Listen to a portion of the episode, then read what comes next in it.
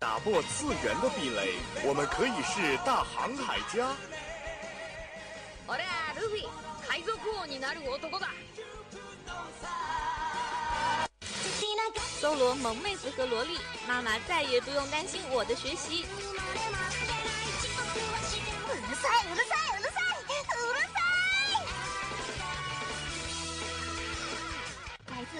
日本、欧美、全世界的 ANG News，让你的耳朵根本停不下来。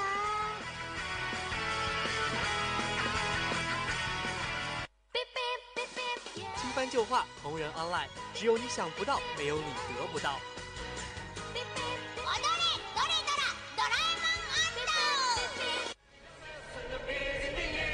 叫我们红领巾，我们也不是活雷锋。因为一切精彩尽在慢动作。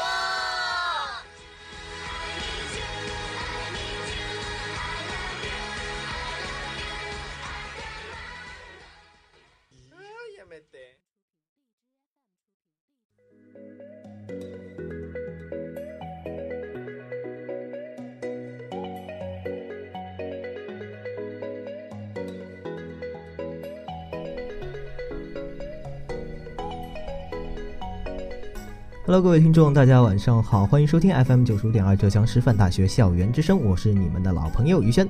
开学都两个星期了，你有没有打起精神来啊？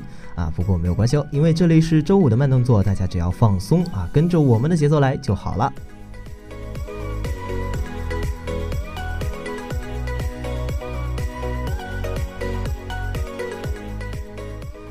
知道大家的寒假过得怎么样啊？反正于轩的寒假里面真是被一群又一群的萌妹子们萌出了血，像什么啊魅斗龙啊、兽娘啊，还有堕天使啊、小魔女啊，哎呀，萌妹子真是这个世界上最美好的礼物。那话不多说，马上进入我们今天的资讯板块吧。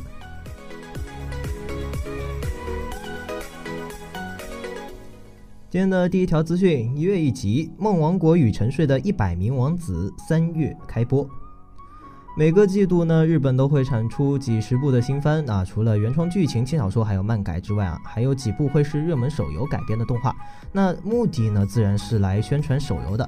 那近日，改编自同名手游《梦王国与沉睡的一百名王子》的短片动画呢，是宣布在三月的下旬开播，一月一集，一共十集。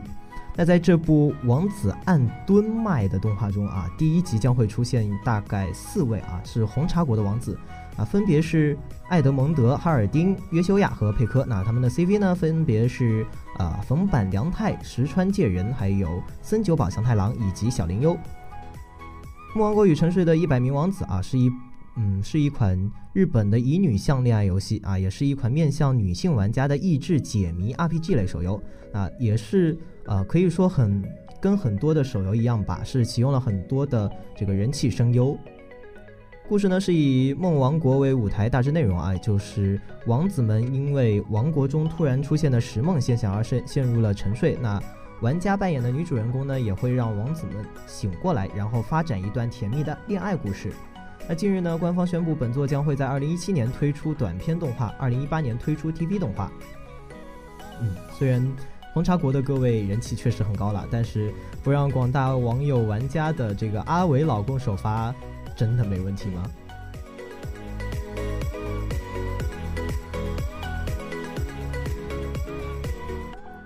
第二条资讯：冰库北的笑容已经被守护。小野贤章与花泽香菜相互宣布与对方认真交往中。二月二十二号，在花泽香菜个人专辑发售活动直播节目中，花泽香菜宣布与小野贤章正在认真交往。那同时呢，小野贤章也是在自己的官方博客上宣布了自己与花泽香菜的这个交往状态。而且小野啊还提到自己在私人生活和工作当中呢都会负起责任，更上一层楼。那这样来看的话，今年的声优行界啊也算是喜讯频传了。小野贤章和花泽香菜啊作为时下，嗯，可以说是日本的一线人气男女声优吧。在恋情曝光以前呢，有在四部动画中合作过，分别是《Maggie 纯洁的玛利亚》《疾跑王子》还有《文豪野犬》。那由日本阿宅呢日认为两人是在 Maggie 动画的工作过程中开始，然后最后走到了一起的。香菜和小野的人生经历有很多相似的地方，他们都是从小就在日本的娱乐圈中作为童星而活跃着。那长大之后呢，又发展成为了职业声优，再加上同龄，两人应该也会有很多的共同话题。啊，比起像当年这个啊宫野真守宣布结婚时，这个粉丝的大暴走啊，那大大多数的粉丝呢，现在对啊香菜两人的被曝光的恋情呢，都表达了自己的这个支持的态度，那也是希望两人的认真恋爱可以开花结果吧。这个顺便啊，大家也可以去证实一下考哥恋爱的事情了。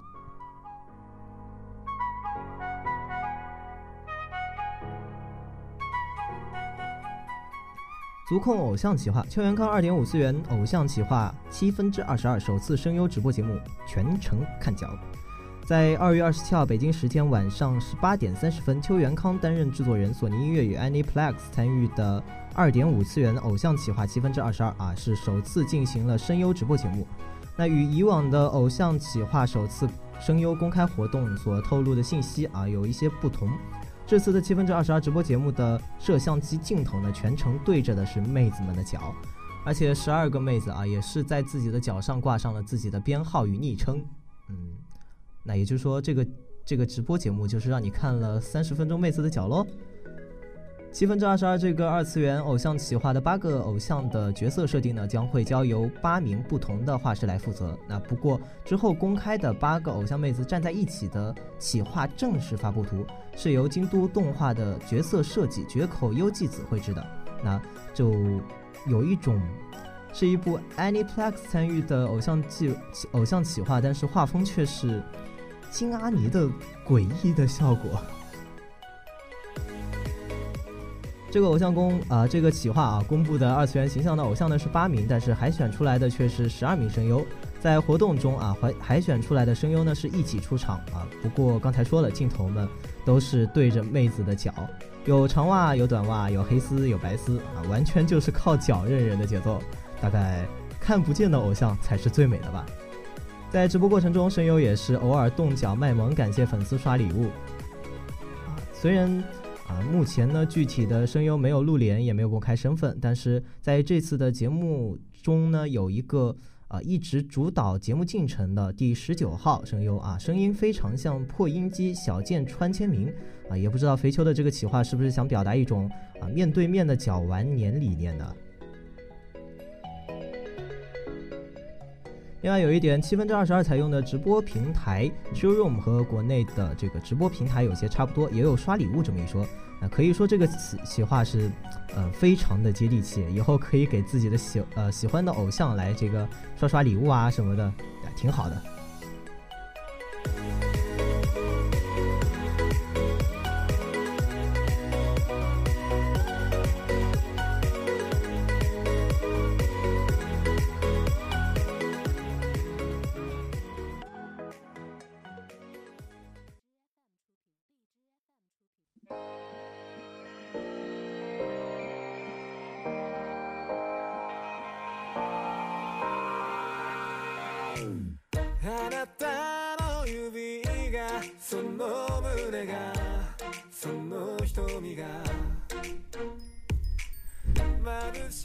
啊，可能有一些啊，这个经常看动漫的粉丝们已经听出来了，我们这个放的背景音乐啊，没错，那就是我们今天要谈的这一部动漫，叫做《三月的狮子》里面的 ED，叫嗯，我也不知道怎么读了，我拼出来给你们，O R I O N，我觉得挺好，挺好听的，你们可以去搜一下。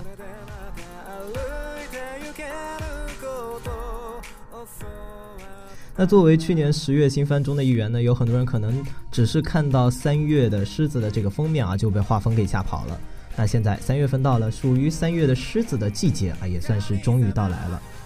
三月的狮子又名三月是你的满分作文，与蜂蜜与四叶草一样，是于海野千花老师的作品。虽然这部作品和降旗有关，那但是呢，三月的狮子却不是以描写。描写棋类竞技故事为主轴的，它更加注重于每一个人的内心。就算是在动画中，也是用，呃，于海野千花老师那种温驯的步调来讲述着一个又一个的故事。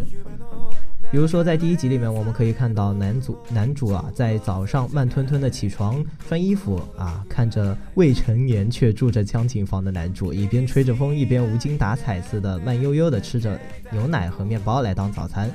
那也可以安心的听鸟鸣，看电线杆、乘电车，看窗外流逝的风景，还有自动贩卖机滚出的饮料。啊，这一切看起来并没有预示什么，但是实际上。也并没有预示什么，一切都没有隐藏，只是简简单单的在叙述着一天的行程吧。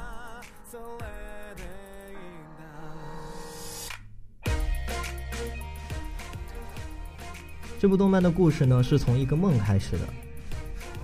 面对着那个人张大的嘴，像是嘲笑般说着什么，黑色的线条舞动着，好像想要拼接出那个画面。但是最终却没有拼出来，只是粗细不匀的线条狂乱地舞动着，黑白的画面。然后醒来，窗外是蓝的天和蓝的河水。空旷的房子里，他慢慢地换好裤子，换好衬衫，一切都进行得很慢。一天的开始，好像并没有什么值得期待的。桐山林，十七岁。职业骑士五段，这段自我介绍也是不紧不慢的来，没有在醒来的时候就出现，而是一直到了那一天的晚上，也就是第一集的故事快结束了的时候，才慢慢向观众道来。那一天，他要和自己的养父对战，争夺晋级的资格。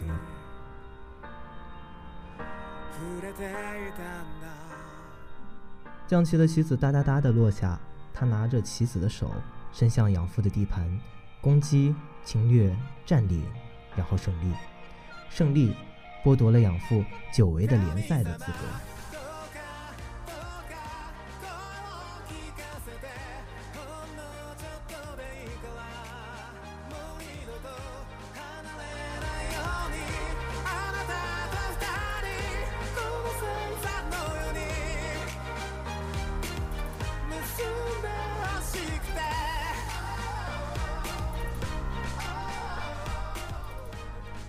而在他们结束了那一晚的比赛之后呢，他看着电视里播放了真实的弑父行径，一阵恍惚，一招一招宛如赤手空拳一般打出的那种触感，就连殴打之后肌肤的丝丝暖意都还鲜明的残留着的那种感觉。他一直生活的地方是大河边的一个小镇，陌生。直到那天，他一声不响的离开了养父的家，这个幼时的他迫切想要去的地方。故事里说，养父是他还在很小很小的时候就非常期待想见到的人。那一天，他独自的坐在葬礼的一张长凳中央，旁边有旁人的自得，也有其他人的谴责，可是全都和他没有关系，没有关系，因为。曾经温暖的手掌已经变得冰冷，飞扬的发丝已经死气沉沉地铺在白色的床单上，笑容已经凝固成永恒的睡颜，所以没有关系，真的。然后那个男人走过来，走到他的身前，他和他听到了一样的东西，然后问：“你喜欢将棋吗？喜欢将棋吗？那个。”可以将自己和忙碌的父亲联系在一起的东西，那个可以和这个叔叔一起度过时光的游戏，喜欢吗？喜欢。谁都知道这个回答会决定什么，于是他这么回答道，泪流满面。那是第一次，为了生存而去撒谎。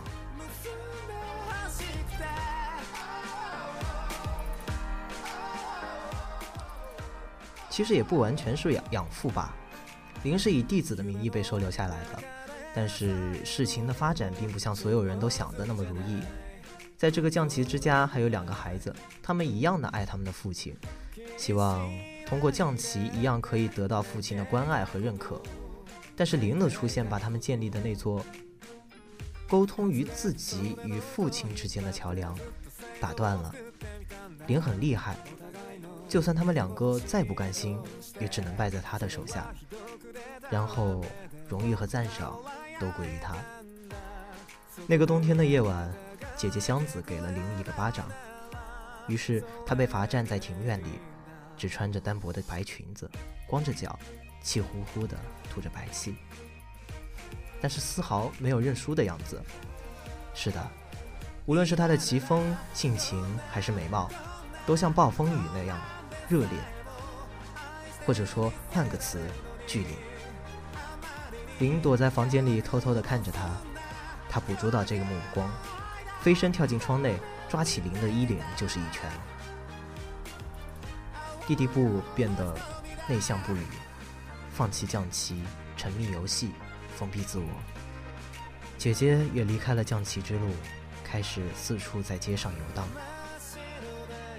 杜鹃鸟将自己的孩子生在别人的巢里，小杜鹃鸟长大后会将其他真正的孩子摔下去，可是鸟妈妈却一如既往的哺育的这只假的孩子。它是杜鹃鸟吗？如果真的是杜鹃鸟就好了。如果真的是杜鹃鸟的话，就不用为此感到自责了。那个期待的地方，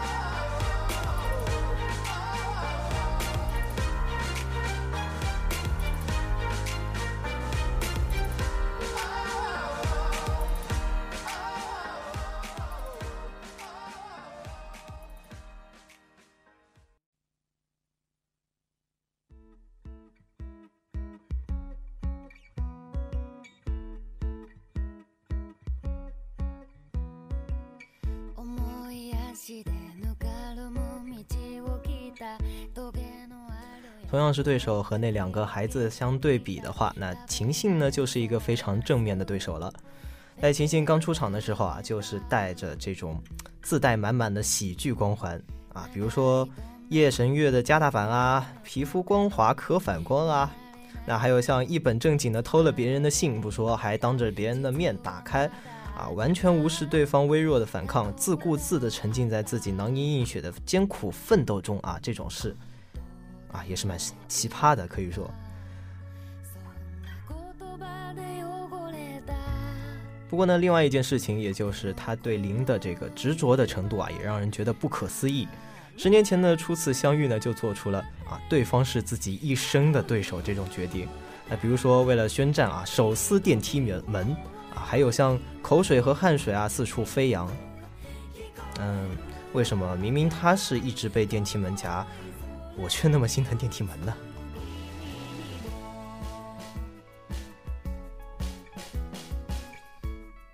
拿桐山林的话来说，秦明就啊秦信啊，就真的是一只这个奇珍异兽了。而且呢，同一集还出现了那个自称有着熊熊热火的男人啊，好 gay 啊！真的很容易能够让人产生，比如说下降棋的都不是正常人吗？这种的误解。从小时候百货大楼楼顶的相识，那再到现在这个职业棋手赛场上的针锋相对啊，虽然技不如人啊，虽然说自己的这个身体状况啊总是不太好，但是秦信永远都不会责备林，永远都只是不放弃任何胜利的希望，永远都是自己一个人认认真真的比赛，然后一直认认真真的认输，尽管豆大的泪水会扑簌扑簌的。从眼眶滚落，但是他对林说过：“我们可是挚友啊。”虽然啊，林对这只真情的表面上并没有所谓的同理心。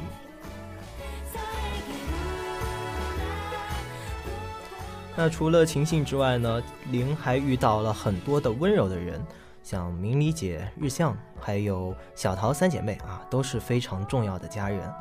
然后他们家的猫啊超可爱，也是爱一和香菜配的音啊，一看到吃的就吵吵闹闹，非常的啊停不下来，很闹腾，整天围着姐姐团团转啊，还有流口水啊，想啊看着美食就两眼放光，吃饱了就躺着呼呼大睡。据日向所说，明理姐最喜欢捡可怜的小动物回家，嗯，然后把它们养得胖胖的。林也算是其中的一个吧。第一次来的时候。林可算是非常的狼狈，被成年人灌酒灌得不省人事之后，又被扔在了酒吧门口，那副迷迷糊糊的落魄模样，反而像是被人狂揍了一顿。然后在银座工作的明理姐把他捡回家了。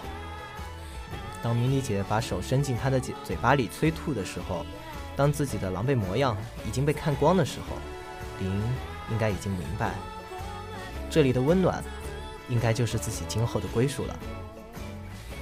但是，又一旦面临着这好像是理所当然的热情的时候，自己虽然会期待，但是又有一种想逃避的感觉。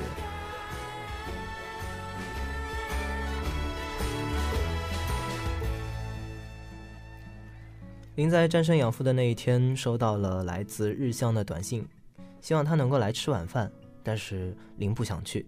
打了一半的短信还没来得及发送，他又收到了明理姐的短信，急切地说忘记买哪些东西了，请求他去买来，这样才好做饭。就这样毫不迟疑地将林扯进这个家里，不想去吗？自己真的可以享受这份关爱和温暖吗？只是一句欢迎你随时来玩就足够让人幸福了，可是真的可以经常去吗？这样不会让别人觉得烦恼，或者是造成困扰吗？哎，是一个连幸福都害怕的胆小鬼啊！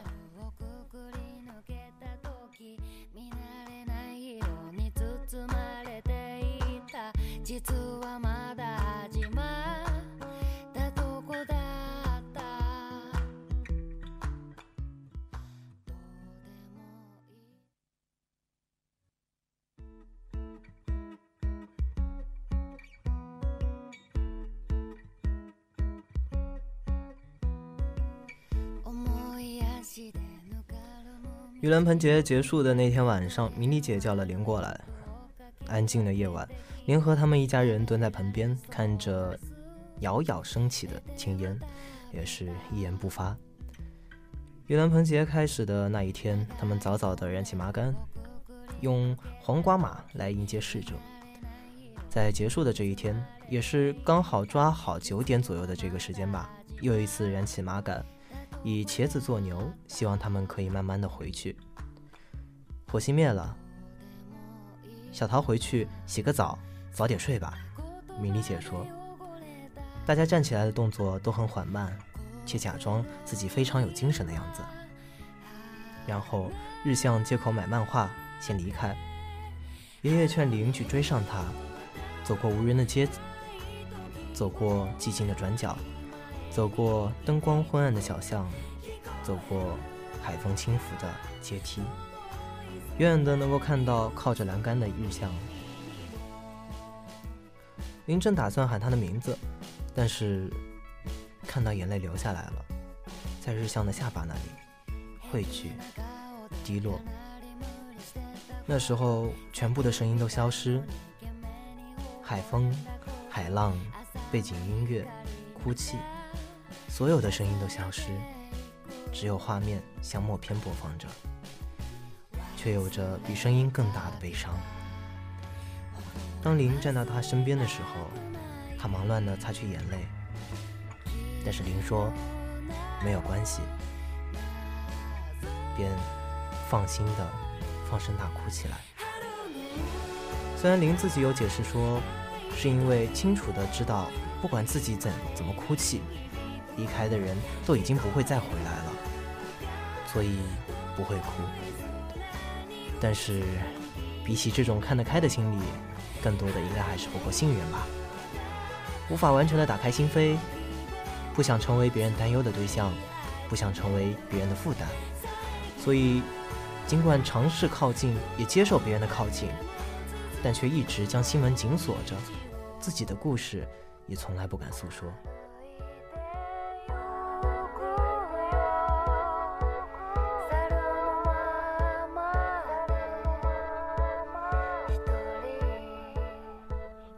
但是这一切总归是一个好的开始。三月的狮子的英文标题是 “Much comes in like a lion”。嗯，好吧，我的英文不太好啊。不过作为谚语呢，它还有后半句 “and goes out like a lamb”。有人说，以此为标题，是因为几乎等同于职业骑士生命的排名战，是从每年六月开始，一月一局，一直比到次年三月。而在三月的最终局赌上升级或降级的骑士，就如同这部漫画的名称，会成为狮子呢？但是，我更加偏向于另外一种说法。即便一开始会有不如意的事情，格格不入也好，孤独也好，无所适从也好，在这样一个陌生又孤寂的黑白城市里，总会有可以让你来心安的地方。总会有人让你觉得见到了，就像春天来了一样，世界开始染上春色了。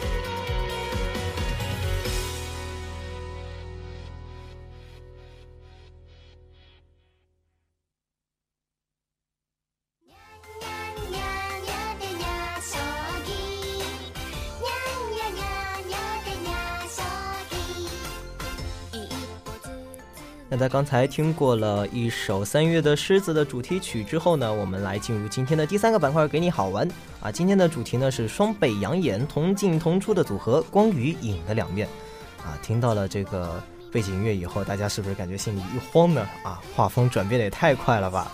啊，接下来就进入正题啊，这是一个嗯，怎么说？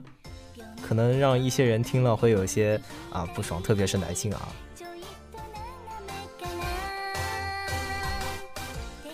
这是一个人搞不定的世界，不管是你打怪、抓鬼、霸天下啊，身边总得有一个愿意把后背交给你的伴才行吧。你家的废柴老爹帮不了你，那有个弟弟吧，又是弱气的眼镜仔，吐槽人肉机啊，运气不好碰到呃碰不到像童子这样的好老公，一起开傍晚黄金夫妻档打天下，打怪很累，想吃甜点怎么办呢？衣服脏又不想洗怎么办呢？哎，编辑，我接下来这句话可不可以删了？呃，只要有你啊，你有姐姐或者妹妹啊，这些都不是问题。比如说，姐妹双双把家还，姐妹肚里能撑船啊，姐妹卖萌各种软啊，不对，好像有点不对啊。嗯，呃，总之，姐妹呢乃是世间尤物，嗯，一定要记得推导哦。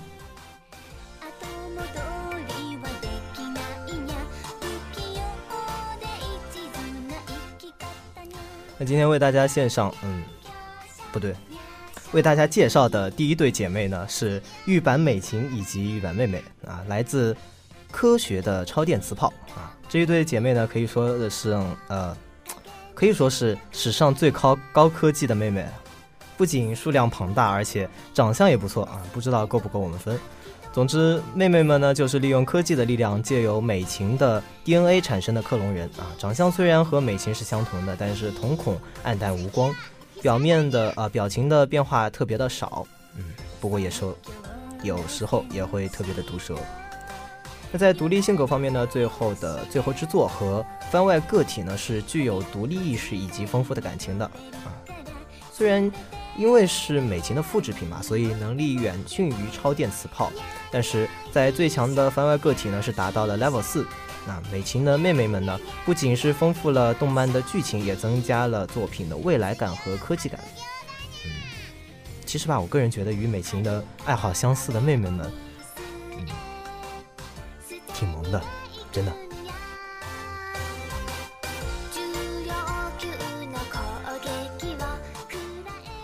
那为大家介绍的第二对姐妹呢，是藤林杏和藤藤林良，啊，来自动漫《克兰纳德》。啊，即使这位克兰纳德是这个催泪的温情动画，也依旧可以吐槽的地方。比如说，藤林杏每每骑着超帅的摩托车和啊朝彭野扔去的时候啊，正中脸的超厚大词典，啊，各种强势的大姐头的形象啊，可以说是可见一斑。那妹妹藤林琼啊，藤林良这个字看着特别像琼啊，大家一定要记住读良啊，跟姐姐们不一样，留着清爽的短发，一眼看过去就是糯糯的乖乖女的形象。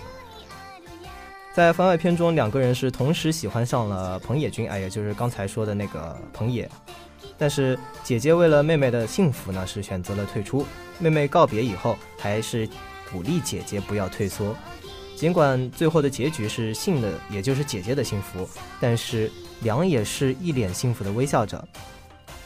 番外篇呢是围绕着姐妹情深啊，也可以说是赚了观众不少的眼泪吧。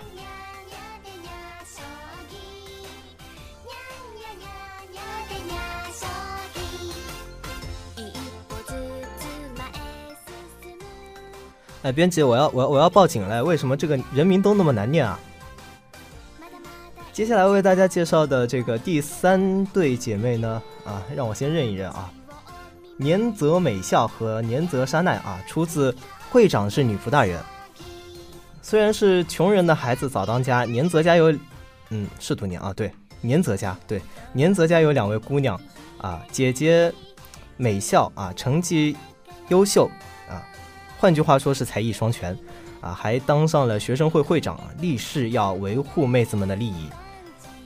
可以说是强势霸气的了得啊，但是一下课就是萌萌的女仆装，一秒钟变成了阿宅的萌女神，也是为了这个家庭吧，为了妹妹和妈妈来打把工。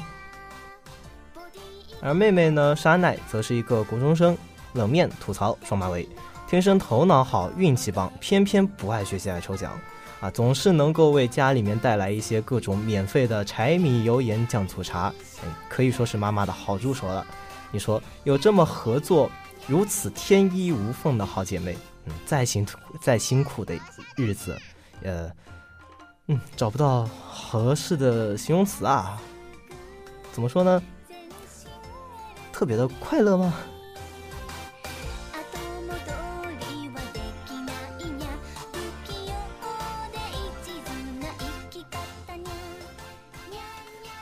嗯，今天给大家带来的，呃，不是带来，又说错了，介绍的最后一对姐妹叫平泽唯和平泽优啊，出自动漫《轻音少女》。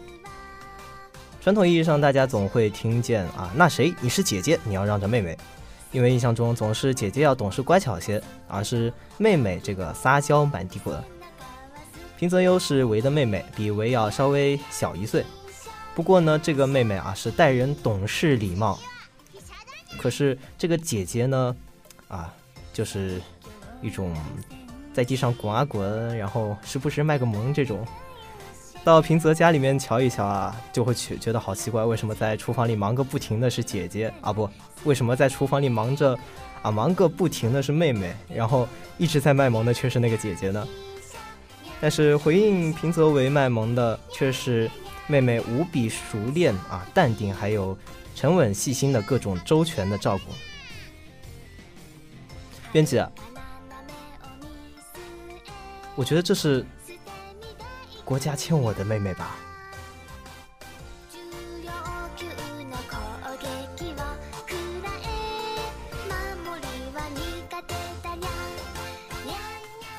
为各种粗线条、大马虎，还有吃喝玩乐的各种费萌。啊，优呢则是温柔体贴，是温啊，那叫什么贤妻良母的典范。对，啊，平泽家姐妹的智商呢也是非常的高。平泽唯呢是拥有绝对的音感，而平泽优拥有很强的领悟能力，这才是真正的学霸姐妹啊！俩妹子一起卖萌这种事情，吉阿米干得不错。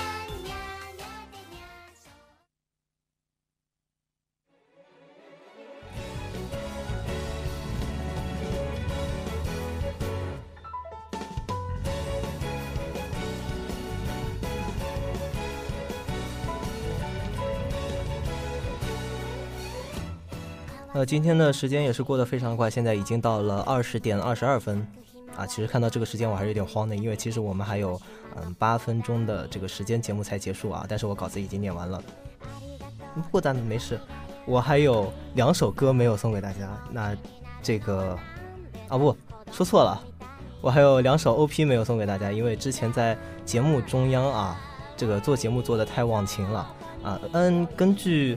呃，应该是根据节目惯例吧。其实应该在第二个板块的时候就送给大家的一首 OP 嘛。这个是应该是第二季的啊，不是第二季，应该是第二部分的 OP 啊。现在是送给大家。那我们还是来先回顾一下我们今天的慢动作的主要内容。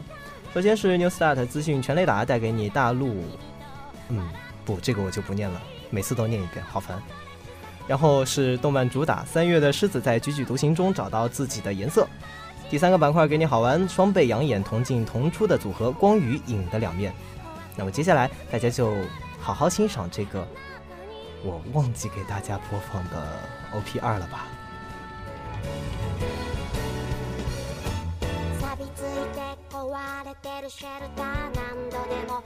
から決まっ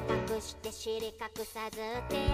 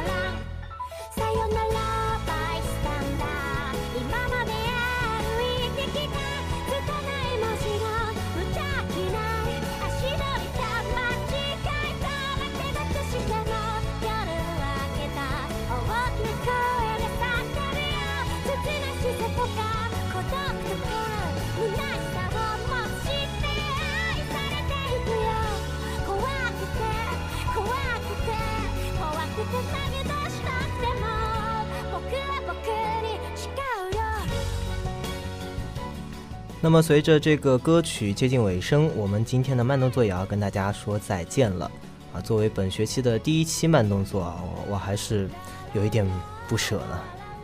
不过没事儿，过两个礼拜我们估计又会再见面了。那在下一个礼拜呢，我们带来怎样的节目？那请大家期待一下，嗯，也可以说要等一个礼拜的 CD 吧。